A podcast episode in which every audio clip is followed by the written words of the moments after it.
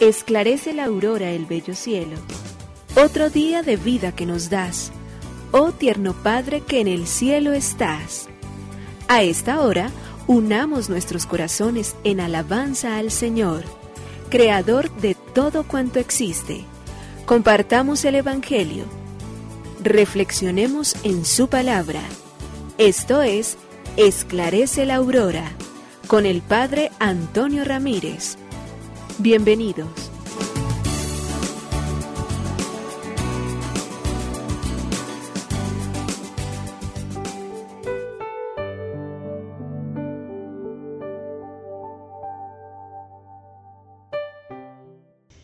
Bueno, muy buenos días. Hoy es jueves 15 de septiembre del año 2022. Aquí estamos una vez más para darle gracias al Señor, para alegrarnos, admirar, adorar, servir todo cuanto el Señor ha hecho. Y la invitación en este día es cantemos gozosos a nuestro Dios y a nuestro Señor. Aclamémosle a Él que es la roca de nuestra salvación. Dirijámonos a Él con gritos de júbilo y con acción de gracias. Aclamémoslo al son de nuestros cantos al son de nuestros salmos.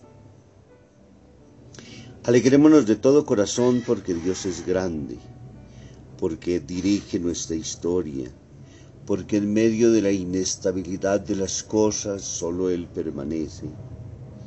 Pidámosle a Él que nuestras, en sus manos, que está todo lo profundo y oculto de nuestra tierra, el que ha hecho los montes, los cumbres, los árboles, los bosques, pero que de manera especial nos ha hecho a nosotros mismos, nos haga entonces también conscientes de la grandeza infinita de su amor. Adoremos en este día con todo lo creado al Señor que hizo el mar y cuanto contiene, que lanzó la arena sobre las playas. Adoremos a ese Dios bendito y grande que hizo el cielo y que lo llenó de estrellas, de luces, que de galaxias que permanecen y brillan por siempre. Adoremos al Señor que puso la luna para cuidar la noche. Adoremos a Dios que, que es el centinela de nuestras noches, quizás cuando estén oscuras y cuando hay momentos más oscuros y difíciles. Pidámosle al Señor que nunca nos falte el sol como hoguera luminosa que mantiene el día, que madura los frutos, que hace producir la tierra, que produce la fotosíntesis con los árboles, que genera tantas y tan grandes bellezas para nuestro propio ser. Pidámosle a Él que es grande y poderoso, adorémonos y postrémonos delante de Él, Él que es trascendente y absoluto. Nos rendimos ante Él porque somos pequeñitos, somos nada, somos como nada y vacío mas sin embargo delante del Señor lo somos absolutamente todo. Por ello Él nos busca, por ello el Señor nos da todas las grandezas, por ello nos concede todas las bendiciones, por ello nos hace entonces la grandeza con la cual hoy lo adoramos y lo servimos en esta fiesta, en la cual recordamos a la Santísima Virgen María, Madre de los Dolores. A Él le decimos hoy, gracias, oh Señor, Creador del universo. Nos unimos a la Iglesia Universal que ora. Esclarece la aurora el bello cielo, otro día de vida que nos das. Gracias a Dios, Creador del universo, oh tierno Padre que en el cielo estás. Nuestras voces unimos al concierto que el universo eleva ya en tu honor. Desde la tierra al cielo más profundo, tierno Padre magnífico Hacedor, conserva nuestras almas sin pecado a nuestro cuerpo da fuerza y salud, y nuestra mente ilumina piadoso con un rayo benéfico de luz. Por nuestra amada patria suplicamos, por la iglesia elevamos oración, por nuestros amados padres y familia, siempre dichosos los hagas tú, Señor. En tu santo nombre, comenzamos este día de vida que nos das. Haz que lo acabemos santamente, oh Padre nuestro que en el cielo estás.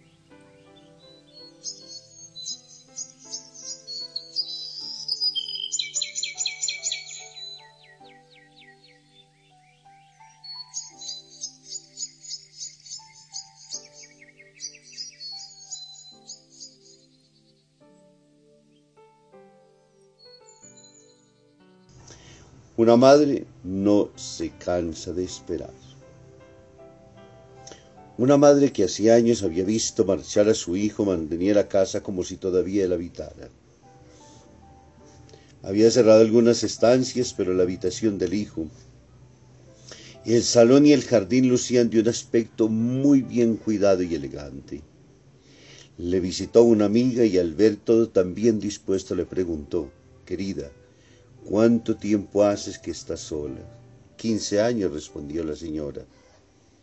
¿Tu hijo te escribe? Sí. Las últimas noticias son de hace unos dos años. ¿No te parece mucho tiempo para tenerlo todo tan cuidado? ¿Y quién te dice a ti, repuso la madre, que no va a volver mañana? Incluso en este mismo momento. Escuchamos y recordamos bien esa canción con la cual Miles de veces nos hemos dirigido a la Virgen Santísima diciéndole, cuántas veces siendo niño te recé y con mis besos te decía que te amaba. Con el tiempo, olvidándome de ti, por caminos que se alejan me perdí.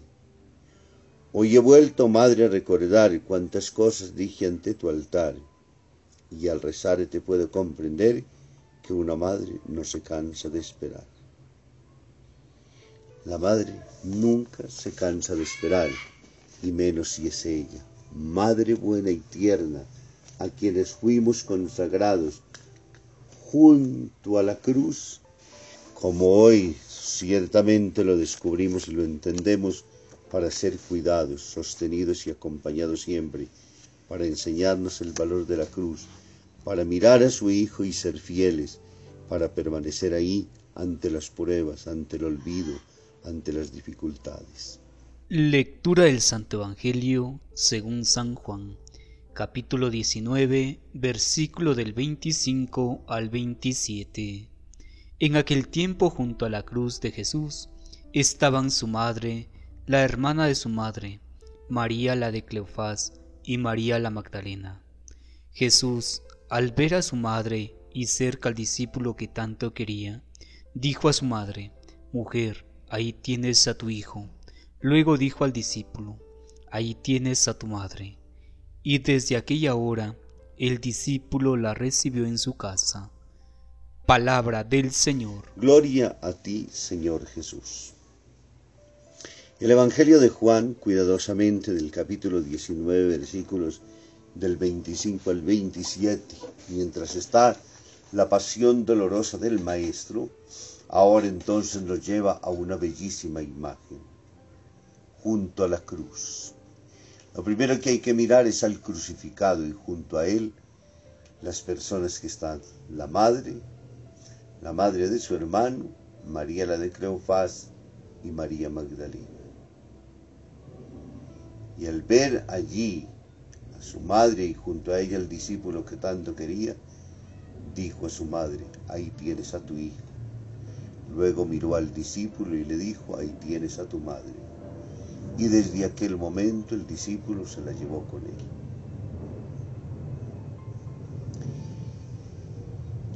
El dolor, el sufrimiento de Cristo, esa experiencia por la cual Él pasó siendo Dios, le enseñó y nos enseña lo que implica para el hombre la obediencia a Dios mientras dura la vida presente. La cruz es un acto de fidelidad a la obediencia plena del plan de Dios. A veces nos cuesta y lógicamente el dolor cuesta e implica muchísimo en la vida y permanecer fieles ante ese dolor sin desesperarnos, sin angustiarnos. Mirar con tranquilidad y con certeza aún en medio de esas pruebas de que hay un Dios fiel, vivo y verdadero, nos tiene que llenar a nosotros de muchísimo entusiasmo. Jesús, como bien dice la carta a los hebreos, aprendió a obedecer sufriendo. El sufrimiento se constituye entonces en una forma de poder entender, de poder valorar nuestro propio sufrimiento. Y allí entonces vemos la fidelidad de María. María está asociada a la cruz, al dolor, al sufrimiento de su hijo y lo sufre moralmente. Nada más doloroso, nada más triste Nada más angustiante que una madre que sufre por su hijo. Lo hemos constatado en tantas experiencias de dolor, particularmente de esta violencia que de tantas maneras se ha enseñado en nuestro país y nos muestra lo duro y lo difícil que es, pero lo fuertes que son las madres, particularmente para sufrir con sus hijos, con el corazón desgarrado, pero ahí firmes como lo hace María junto a su Hijo Jesús. Ella atestigua entonces el dolor y el sufrimiento de su Hijo, pero ella comparte también el dolor y el sufrimiento. Y junto a él entonces vemos este texto maravilloso de hoy, donde somos consagrados, consignados, entregados, puestos en las manos de María, la Madre de Jesús, para enseñarnos a nosotros a ser fieles también en medio del dolor, del sufrimiento. Para entender que no estamos solos, que María nos acompaña siempre, que María, fiel testiga, pero particularmente fiel discípula, ahora nos enseña entonces cómo la vida del creyente solamente en la medida en que ve a su maestro sufriendo y en la medida en que comprende el valor redentivo del dolor, puede entonces construir desde ese mismo sufrimiento y dolor y por ello nos enseña entonces la fidelidad. Qué alegría sentimos nosotros cuando en el momento último, cuando la prueba máxima del amor del Hijo, cuando son sus últimas palabras el testamento de amor que entrega, desde la cruz entonces mira para entregarle a la madre el Hijo y el Hijo a la madre. La iglesia es consagrada entonces a María y lo es consagrada allí en el dolor y en el sufrimiento. Y le es consagrada esta iglesia para que la ayude a superar los momentos de crisis, de sufrimiento, de dolor. Le es consagrada justamente entonces toda la humanidad para que la ayude en su proceso de salvación, para que la anime y la fortalezca siempre, ella que fue mujer de fe que le creyó absoluta, plena y auténticamente a Dios Padre. Que hoy siempre el dolor y el sufrimiento nos ayuden a caminar, a vivir y esperar siempre con fidelidad en el Señor, como lo hizo María, como Juan la recibe y como juntos entonces caminan. Así la iglesia desde ese momento la abrace como madre. Bendícenos y santifícanos, Madre Santísima, en el día de hoy. En nombre del Padre, del Hijo y del Espíritu Santo. Amén.